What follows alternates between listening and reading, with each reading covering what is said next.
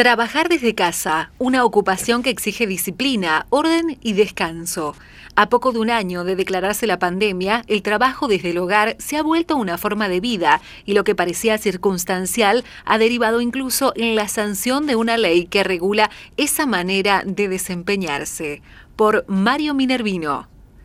Hanna Fernández vive en Madrid y es experta en psiconeuroinmunología y bioquímica cerebral. Ha sido una de las profesionales que más ha trabajado el año último buscando mejorar el bienestar físico, mental y emocional en tiempos de la pandemia, considerando las situaciones de aislamiento y también cuáles debieran ser las condiciones ideales para que trabajar desde la casa tenga un orden adecuado y no se vuelva una práctica negativa o adictiva.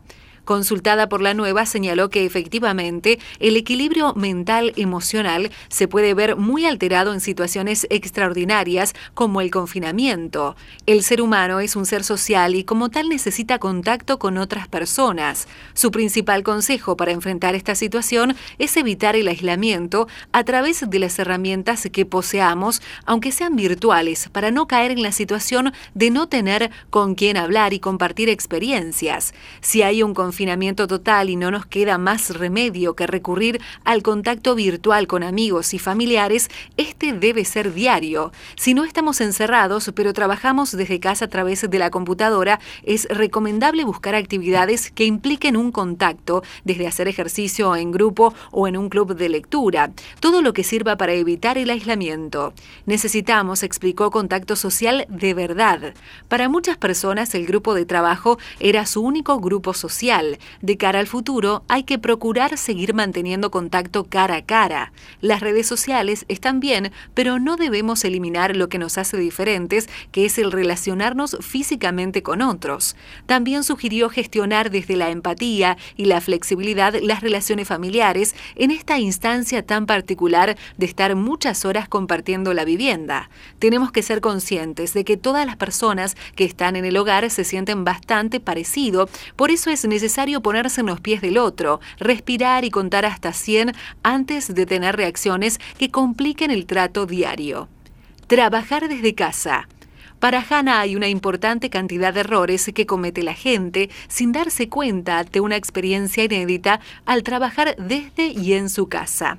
A poco de un año de declararse la pandemia, el trabajo desde el hogar se ha vuelto una forma de vida y lo que parecía circunstancial ha derivado incluso en la sanción de una ley que regula esa manera de desempeñarse. Hanna Fernández puntualizó algunas cuestiones para no convertir esta forma de trabajar en algo negativo. Mezclar trabajo y placer o retrasar actividades que deben atenderse reemplazándolas por otras más irrelevantes no funciona, ni en una oficina ni mucho menos en la casa. Confundir teletrabajo con estar de vacaciones es uno de los primeros errores.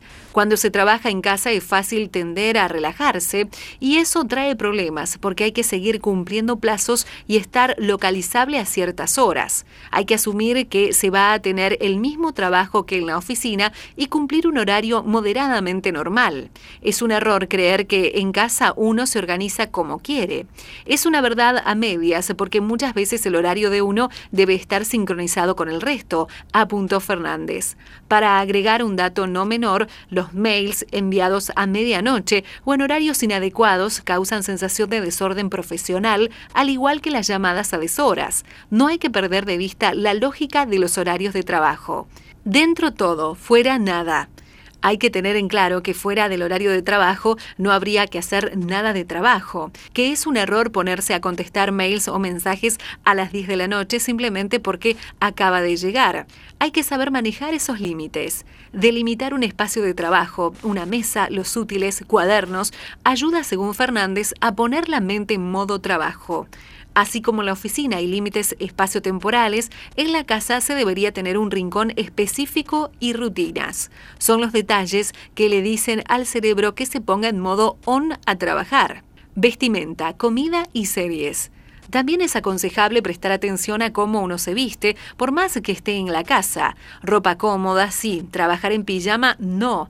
Hay que quitarse la ropa de dormir, ducharse y vestirse. Eso prepara mentalmente para trabajar. Si te quedas en pijama todo el día, eres una almohada más.